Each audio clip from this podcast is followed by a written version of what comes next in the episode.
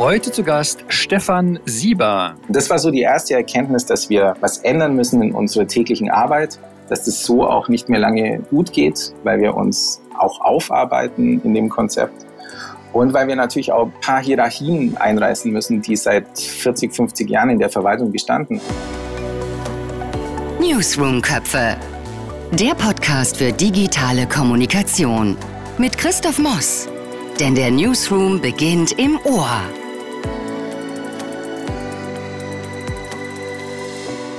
Mein heutiger Gast hat gleich mehrere Jobbeschreibungen. Er ist Leiter des Büros der Oberbürgermeisterin der Stadt Augsburg. Er ist Leiter Kommunikation und Sprecher der Stadt Augsburg. Herzlich willkommen, Stefan Sieber. Hallo Christoph, vielen Dank für die Einladung. Stefan, ich habe das gerade im Präsens formuliert. Er ist Leiter, aber eigentlich hast du vor ein paar Tagen deinen Abschied aus dem Augsburger Rathaus verkündet. Wie geht's dir damit jetzt? Das ist sehr spannend genau vor einer Woche habe ich so mein Diensthandy, meinen Account abgegeben, nach achteinhalb Jahren bei der Stadt Augsburg.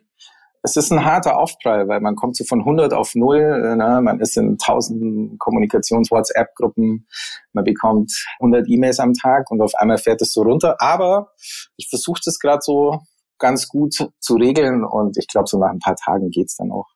Wir kommen darauf natürlich gleich zu sprechen, also auch auf die ganze Kommunikationsarbeit, auch was du vielleicht in Zukunft so machen wirst. Ich würde aber erstmal zurückblicken, denn der Weg zur Stadt Augsburg war ein langer und ganz am Anfang stand eine Ausbildung zum Industriekaufmann.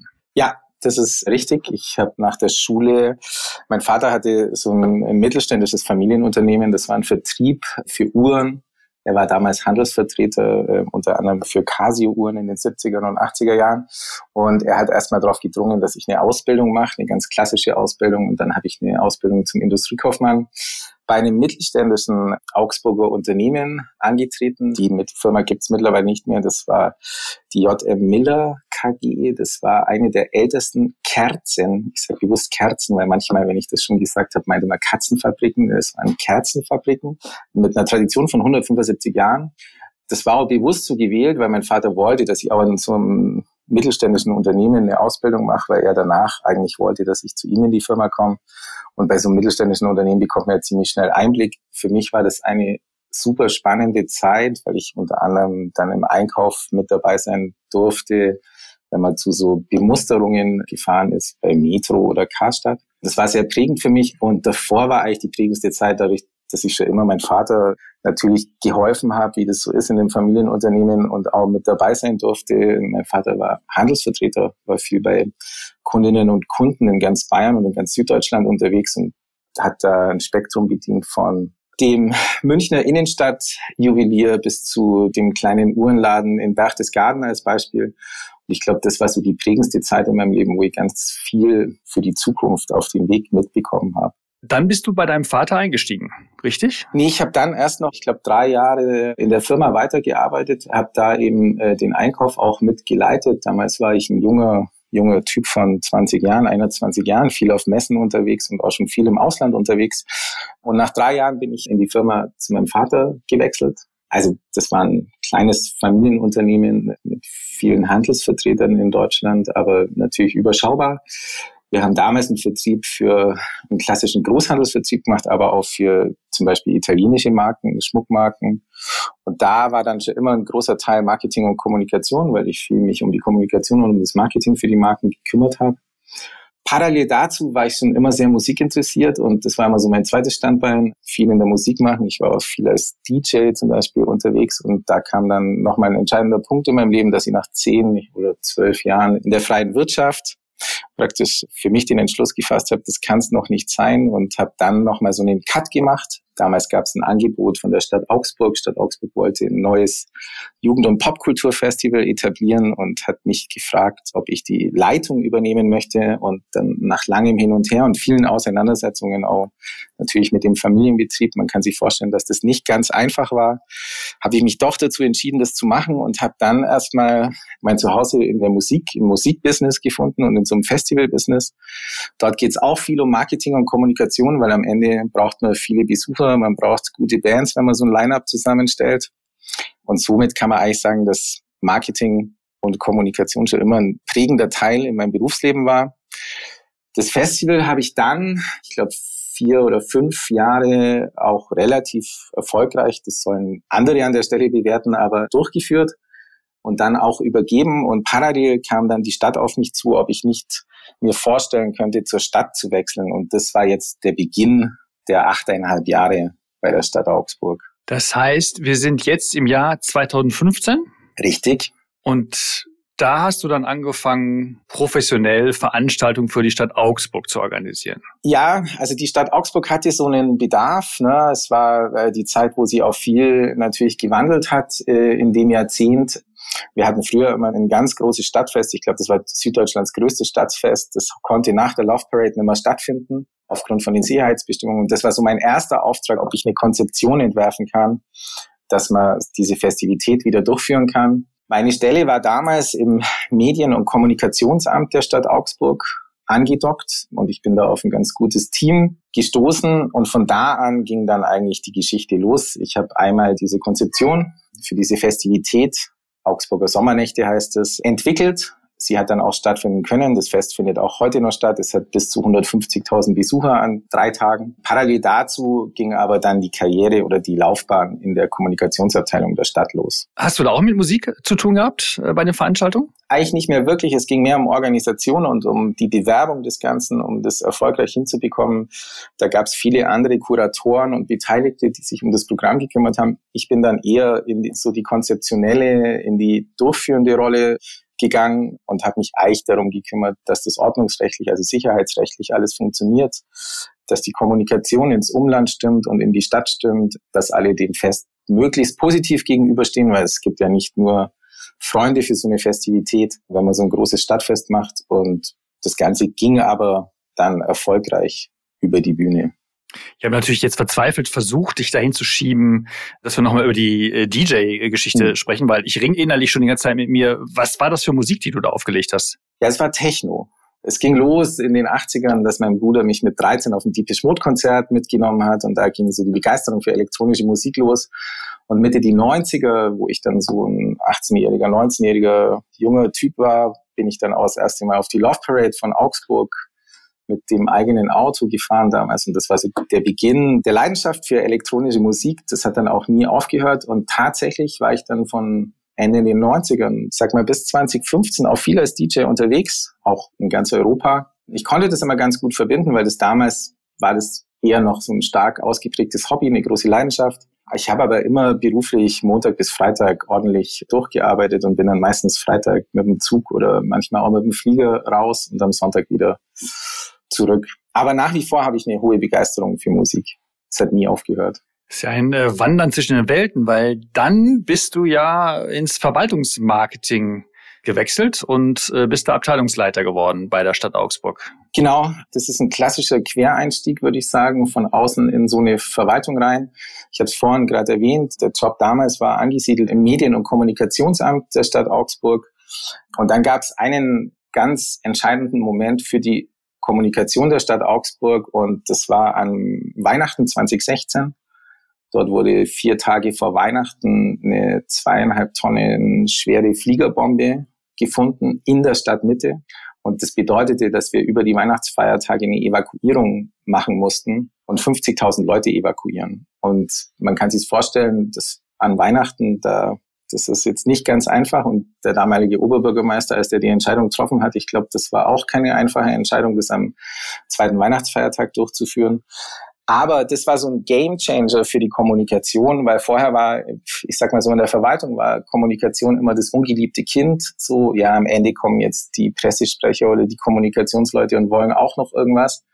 Und das hatte aber so eine krasse Signalwirkung in die Verwaltung, weil dort das erste Mal sichtbar wurde, was man mit Kommunikation alles bewegen kann. Und wenn man 50.000 Leute ganz unterschiedlicher Herkunft und ganz unterschiedlicher Zielgruppen, vom kleinen Kind bis zur Seniorin, die nicht mehr gehen kann, praktisch bewegen muss, dann ist Kommunikation, glaube ich, eins der Schlüsselpunkte, um erfolgreich das zu bewältigen. Und ab diesem Zeitpunkt hatte die Kommunikation in der Stadtverwaltung ein ganz anderes Standing. Jetzt kommst du aus der mittelständischen Wirtschaft, hast lange als DJ gearbeitet mhm. und landest in der Stadtverwaltung. Ja, Es ist mit Sicherheit nicht einfach. Zum ehemaliger Stadtdirektor von uns, der sagte mal lapidar den Satz zu mir, lieber Herr Sieber, die Verwaltung existiert seit 2000 Jahren und Sie überlebt sie auch noch.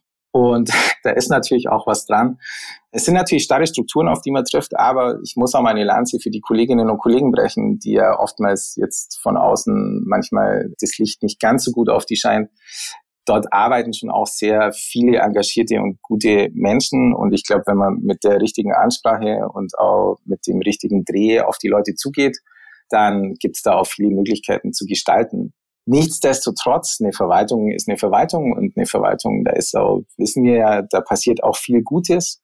Manches läuft halt viel langsamer als in der freien Wirtschaft. Und da muss man immer einen guten Weg finden, wie man damit umgeht, wann man den Turbo zündet und wann man es eher einfach mal so, schauen wir mal, wie die Leute so mitgehen, handhabt. Also mir ging es vor allem auch um das System, weil äh, ja. äh, du da ja die ganze Zeit sehr frei und selbstständig und selbstbestimmt gearbeitet hast und plötzlich einsortiert bist in so ein, ein doch existierendes Gesamtmuster. Mhm. Und da hast du dich ja offensichtlich sehr, sehr gut zurechtgefunden, denn wie du sagtest vorhin, die Evakuierung hat ja irgendetwas mit dir, aber vor allem auch mit der Stadt Augsburg ausgelöst. Und dann ist deine Geschichte in der Kommunikation da ja auch weitergegangen.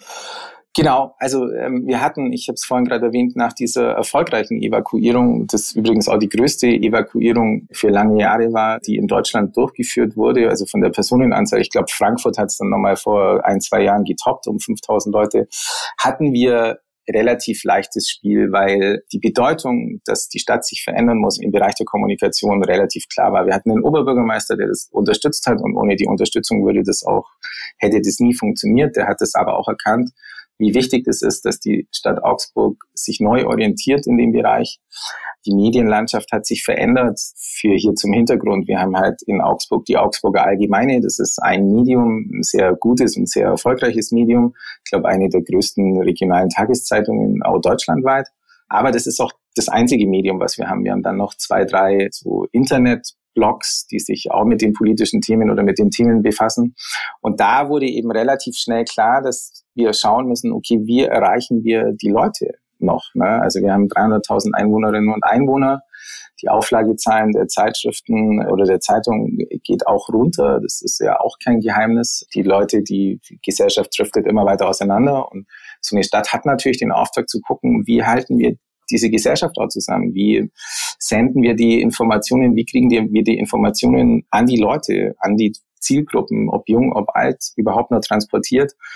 Und da gab es natürlich ein paar gute Punkte. Also zum einen haben wir mehr Personal bekommen, wir haben die Kanäle ausgebaut. Ich glaube, wir bedienen alle Social Media Kanäle mittlerweile. Wir haben Relaunch von Augsburg.de gemacht, von unserer Webseite, weil das natürlich so ein das Herzstück unserer Kommunikation ist. Und so ging das dann Stück für Stück weiter die nächsten zwei, drei Jahre. Und dann habt ihr darüber nachgedacht, wie ihr das gut sortiert und strukturiert bekommt. Ja, also wir haben sehr viel drüber äh, nachgedacht, weil man muss sich das so vorstellen, also es gab schon immer eine Presseabteilung, die immer sehr nah am Oberbürgermeister angedockt war, die auch sehr autark war. Und wir hatten insgesamt eigentlich drei Säulen. Das war einmal unser Cross-Media-Team, wir hatten die Presseabteilung und wir hatten unser Marketing. Und die eine Abteilung wusste nicht, was die andere macht. Da sind Situationen passiert, es ging eine Pressemitteilung raus und Social Media Team wusste überhaupt nicht, dass da was ansteht. Das Marketing hat nochmal was ganz anderes gemacht und am Ende haben wir uns mit jedem Thema eigentlich dreimal beschäftigt. Und das war so die erste Erkenntnis, dass wir was ändern müssen in unserer täglichen Arbeit, dass das so auch nicht mehr lange gut geht, weil wir uns auch aufarbeiten in dem Konzept. Und weil wir natürlich auch ein paar Hierarchien einreißen müssen, die seit 40, 50 Jahren in der Verwaltung bestanden. Und das, was ich damit sagen will, ist, dass wir mittlerweile halt auch so entscheiden, ob nicht mehr Pressemitteilung first, sondern wir müssen schauen, welche Zielgruppe müssen wir wie erreichen, welches Medium brauchen wir dafür. Also wir gehen mittlerweile nach Thema und wir schauen uns das Thema an und schauen, welches Medium brauchen wir dafür, um das gut zu kommunizieren. Und das war so die erste Erkenntnis. Wir haben dann schon zweimal versucht, also 2018, glaube ich, war es das erste Mal und 2020 so ein Newsroom einzuführen und sind da sehr laienhaft rangegangen und es ist auch krachend gescheitert, weil natürlich die Pressestelle auch erstmal sich behauptet hat, die andere Abteilung sich behauptet hat und das, wir das auch nicht konsequent angegangen sind. Und dann kam eigentlich ein entscheidender Punkt und das war die Pandemie. In der Pandemie, da gab es eine Situation, dass im Oktober 2020, also die Pandemie startete im März, ging so natürlich langsam los, dann kam der Sommer, keiner hat sich mehr erinnert, dass eigentlich eine Pandemie ist und dann kam der Oktober 2020 und Augsburg ist auf Platz eins der Charts bei den Inzidenzwerten gewesen. Und das war für mich so einer der größten oder das war die mitunter die größte Herausforderung, weil man kann, wenn man, es fühlt sich mittlerweile so weit weg an oder schon so lange her an, aber wenn man sich einmal zurückversetzt, damals nur die Bilder aus Italien, die man natürlich im Kopf hatte und dann ist Augsburg, dieses kleine gallische Dorf, was erstmals einen Inzidenzwert von über 150 hat und dann richteten sich die ganzen Scheinwerfer auf Augsburg. Und damit meine ich, wir hatten wieder mal eine überregionale Presseberichterstattung, sprich DPA, alle waren irgendwie haben auf Augsburg geschaut, was ist da los, weil wir damals zwei, drei Wochen vor dem allgemeinen Trend waren. Also zwei Wochen später war in jeder Stadt, war in ganz Deutschland der Wert so hoch. Damals konnte uns niemand wirklich gut erklären, warum in Augsburg der Wert nun so hoch ist. Ne? Wir haben mal mit dem Bayerischen Gesundheitsministerium, mit dem Bundesgesundheitsministerium gesprochen, aber niemand hatte jetzt eine praktikable Erklärung, warum gerade in Augsburg die Werte so hoch sind. Und das war natürlich eine der größten Herausforderungen für die Kommunikation. Und dadurch, dass die Kommunikation damals noch sehr dezentral war, also jedes Amt durfte sprechen, jeder, der irgendwie einen Kontakt zur Presse hatte, durfte was sagen, war die Stadtverwaltung Augsburg wie so eine Plastiktüte gefüllt mit Wasser, wo lauter Löcher drin waren. Und wenn wir über Krisenkommunikation reden, dann macht man ja in der Krisenkommunikation, macht man ja alles top-down, man zentriert die Kommunikation und genau das haben wir damals gemacht. Und in der Krise ist es auch vollkommen in Ordnung so eine Zentrierung. Normalerweise dauert ja auch eine Krise nicht so lange wie die Pandemie. Aber wir haben das damals bewusst so erfolgreich gemacht und haben damals eben alles, was kam, erstmal überprüft, kontrolliert, geschaut, ob die Fakten stimmen und dann uns überlegt, an wen müssen wir das senden? Braucht die Presse die Information? Braucht das die Bevölkerung in Oberhausen, was ein Stadtteil ist als Beispiel? Wie gehen wir da vor? Und da hat es bei mir im Kopf nochmal so ganz entscheidend Klick gemacht und auch bei einer Kollegin von mir, die Julia, an der Stelle liebe Grüße, wo wir gemerkt haben, wir arbeiten ja eigentlich gerade in so einem Art Newsroom-Prinzip. Und parallel dazu kam dann mir auch noch ein Buch in die Hand, das hieß 30 Minuten Corporate Newsroom. Das war dann so eine Zeit lang danach oder ein paar Monate danach. Und dann, glaube ich, sind wir Ende oder Mitte 2021 haben wir gesagt, okay, wir müssen bei uns jetzt die Art, wie wir arbeiten, komplett ändern. Wir müssen das jetzt einmal professionell machen. Wir haben dann natürlich gesucht, wer kann uns dabei unterstützen, dass wir bei uns dieses Format Corporate Newsroom, die Art zu arbeiten, ändern. Sind dann eben mit euch in Kontakt getreten, also mit Mediamos. Und von da an ging dann eigentlich die Geschichte, dass die Stadt Augsburg jetzt auch im Newsroom arbeitet los. Und das bedeutete für dein Team, für dich Change, Veränderung, nochmal von Grund auf? Ja, also das war eine komplette Umstellung des Systems, wie wir zuvor gearbeitet haben. Und jetzt kommen wir natürlich wieder mit den Herausforderungen von der Stadtverwaltung. Ich glaube, große Unternehmen, da ist es äh, natürlich ähnlich. Also man kann sich ja auch vorstellen, dass nicht jeder happy ist, wenn sich was ändert. Und deswegen war es unglaublich wichtig, dass wir die Leute mitnehmen, Deswegen war eure Unterstützung, Christoph, an der Stelle auch super wichtig, weil ihr natürlich auch mit den Leuten gesprochen habt. Und es war auch wichtig, dass wir eine Expertise von außen dabei haben, die uns auch nochmal den Weg aufzeigt, die uns die Leitplanken gibt, wie wir uns zu orientieren haben. Und der Change-Prozess, also das waren ja jetzt auch spannende 14 Monate. Wir arbeiten jetzt seit August final im Newsroom. Der war in der Verwaltung schon sehr fordernd, bei uns ist es also nur zum Verständnis, es sind insgesamt 35 Leute in der Hauptabteilung Kommunikation, 25 arbeiten in diesem Format des Newsrooms und eigentlich hat jeder ja eine neue Jobbeschreibung bekommen. Und in der öffentlichen Verwaltung ist es nicht zwingend so. Also ich kann ja nicht hergehen und sagen, du machst jetzt die Aufgabe und bekommst dafür den Betrag X mehr, sondern man muss ja da über, wie können wir das so hin puzzeln, nenne ich es jetzt mal, dass das für alle passt. Und das war sehr intensiv. Aber die letzten Wochen vor meinem Ausscheiden jetzt letzte Woche hat sich für mich sehr gut angefühlt. Ich glaube, meine Nachfolgerin, die Katja, an der Stelle auch liebe Grüße, wird das auch gut weiterführen. Und ich glaube, dass wir jetzt auf eine perfekte Art zu arbeiten hinsteuern. Aber es war kein einfacher Weg. Wie hat sich der Arbeitsalltag verändert für dein Team? Also zum einen hat jeder natürlich sich nochmal spezialisiert in seinem Bereich. Das bedeutete praktisch früher, die Leute haben viel mehr zu tun gehabt, als sie jetzt vielleicht inhaltlich zu tun haben an ein paar Punkten. Wir haben speziell auch unser Meetingverhalten krass verändert. Also wir hatten vorher ziemlich viele unnütze Meetings, jetzt mal so rückwirkend betrachtet, haben das sehr stringent optimiert, haben jetzt einmal eine Wochenlage, dann jeden Tag eine Tageslage, die super effektiv sind. Ich glaube, am Ende wird man in einem halben Jahr sagen können, was sich für die Leute wirklich verändert hat und ob das alles auch für die zielführend war. Ich glaube, für die Effektivität der Verwaltung oder der Kommunikation in der Verwaltung ist es ein Meilenstein, der gegangen wurde, weil wir können natürlich jetzt Themen ganz anders anpacken. So eine Themenmanagerin, die wir haben, die kann das Thema ganz anders bearbeiten, viel intensiver, muss sich dann nimmer zwingend Gedanken drüber machen, äh, auf welchem Medium man das jetzt ausspielt, sondern dann kommen die Experten vom Mediendesk oder äh, vom Strategieteam, wo man sich ja austauscht. Also ich glaube, wir werden effektiver, die Redundanzen werden auch weniger. Natürlich, das Doppelte schränkt sich krass zurück und ich glaube, dass die Effizienz maximal gesteigert wird mit dem Format. Wie hat die Verwaltung das aufgenommen, die Referate bei euch in der Stadt? Ich glaube, das ist wie in jedem anderen Unternehmen auch. Jeder glaubt ja natürlich, dass das, was er macht oder sie macht, das Wichtigste ist. Und jetzt ist es eine große Aufgabe für die Kommunikation, hier zu priorisieren, auch mal zu bündeln, so manche Sachen. Und den Köder haben sie noch nicht ganz geschluckt, aber sie merken natürlich jetzt auch am Output, dass das wesentlich besser ist. Der große Unterschied, oder ich meine, der allerwichtigste Unterschied, der mit dem System jetzt auch nochmal ganz klar wurde, ist, bei uns in der Verwaltung hat jeder immer gedacht, ich brauche einen Flyer als Beispiel, ein Printprodukt für mein Projekt. Aber ob dieser Flyer auch eine Zielgruppe erreicht und überhaupt gelesen wird, das war uns schon relativ egal.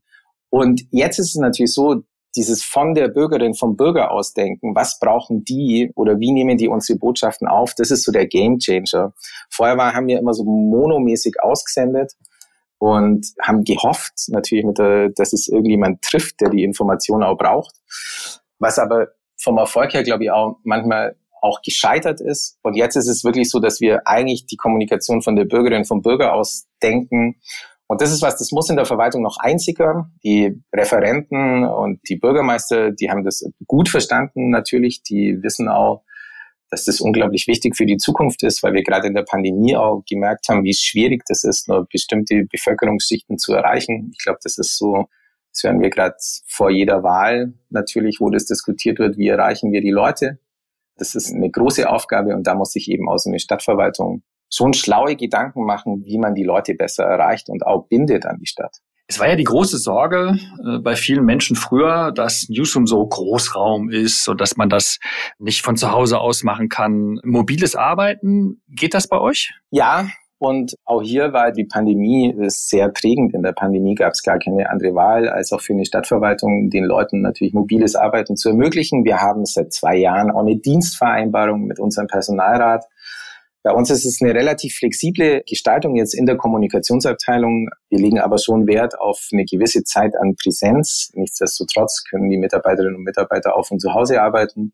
Aktuell funktioniert es gut. Ich glaube auch, dass das durch Scompler, was wir auch mit eingeführt haben, mittlerweile, ich sage nicht ganz egal ist, von wo man arbeitet, aber es schon nicht mehr so wichtig ist, ob man in Präsenz da ist. Nichtsdestotrotz, speziell so Sachen wie Onboarding in der Pandemie von neuen Kolleginnen und Kollegen nur übers Homeoffice, da ist so eine Tätigkeit in der Stadtverwaltung jetzt nicht so optimal.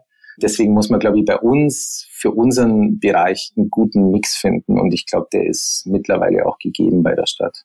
Ihr plant vom Thema aus. Wie messt ihr Erfolg? Wie setzt ihr euch Ziele? Also das ist jetzt eine der Aufgaben, die meine Nachfolgerin hauptsächlich angehen muss, weil so Sachen wie Evaluation, das war jetzt noch nicht unsere Stärke, muss ich ganz ehrlich zugeben. Dafür waren die letzten Jahre auch viel zu hektisch, als da noch irgendwas zu evaluieren. Das wird eine wichtige Aufgabe. Wir messen natürlich Ergebnisse, also wir haben wahnsinnig viel Feedback über die sozialen Kanäle. Und so müssen wir jetzt aber natürlich rangehen, welche Themen funktionieren, welche Themen funktionieren nicht wir haben dafür jetzt auch technische Unterstützung natürlich nur durch Scompler als Beispiel, wo man ja auch so das eine oder andere anders messen kann. Aber das ist bei uns so der nächste Schritt. Für uns ist es unglaublich wichtig, dass wir auch hier eine Datenbasis schaffen, weil wir ja auch immer in der Rechtfertigung gegenüber unseren Vorgesetzten, gegenüber Referenten oder anderen Ämtern oder Dienststellen sind. Und wir vor allem ja auch gerade in die Position kommen zu sagen, okay, dieses Thema sehen wir jetzt gar nicht, dass das wichtig ist. Und das ist ja das Spannende, auch mal Dinge abzulehnen oder in andere Formate zu pressen, obwohl das das Amt oder die Dienststelle oder der Referent ganz anders haben möchte, dann durch unsere Expertise zu sagen, nee, wir müssen das eigentlich, da ist ein Reel viel besser oder da ist das Format viel besser oder das muss eine Publikation sein als Beispiel. Und dafür müssen wir jetzt im nächsten Jahr dank auch der technischen Hilfsmittel, die es da gibt, eine gute Datenbasis schaffen, um da auch argumentativ überzeugen zu können. Stefan, wenn man dich so reden hört, merkt man schon die Entspannung nach deiner Zeit im Rathaus. Da kommen noch ein paar entspannte Tage und Wochen. Wie wird deine nähere und äh, weitere Zukunft aussehen? Also ich mache jetzt erstmal eine kleine Pause. Die achteinhalb Jahre waren super intensiv und gerade die drei Krisenjahre waren, glaube ich, mit das Härteste, was ich jemals machen musste. Also ohne jetzt Blumen dafür bekommen zu wollen, aber wenn man in so einer öffentlichen Position war und ich glaube, da ging es vielen so, ob in Ministerien, in Staatsregierungen, man hat da eigentlich sieben Tage die Woche durchgearbeitet. Und das Blöde war natürlich, dass nach der Pandemie kam die nächste Krise mit dem Ukraine-Krieg. Dann kam die nächste Krise mit der Energiekrise und deswegen waren die letzten drei Jahre sehr zehrend. Deswegen gönne ich mir nun erstmal so drei, vier Monate eine Auszeit. Ich werde auch verreisen. Und dann, aller Voraussicht nach, wird es mich wieder in die private Wirtschaft verschlagen, so in den Bereich Unternehmenskommunikation. Und vielleicht muss ich da ein Newsroom aufbauen. Man weiß es noch nicht. Eieiei, das sind Enthüllungen hier. Vom DJ zum Newsroom bei der Stadt Augsburg. Das war Stefan Sieber. Vielen Dank, dass du bei uns warst, lieber Stefan. Danke, Christoph. Und danke nochmal an euer Team auch. Es war eine sehr schöne Zusammenarbeit mit euch immer. Newsroom Köpfe. Der Podcast für digitale Kommunikation mit Christoph Moss. Denn der Newsroom beginnt im Ohr.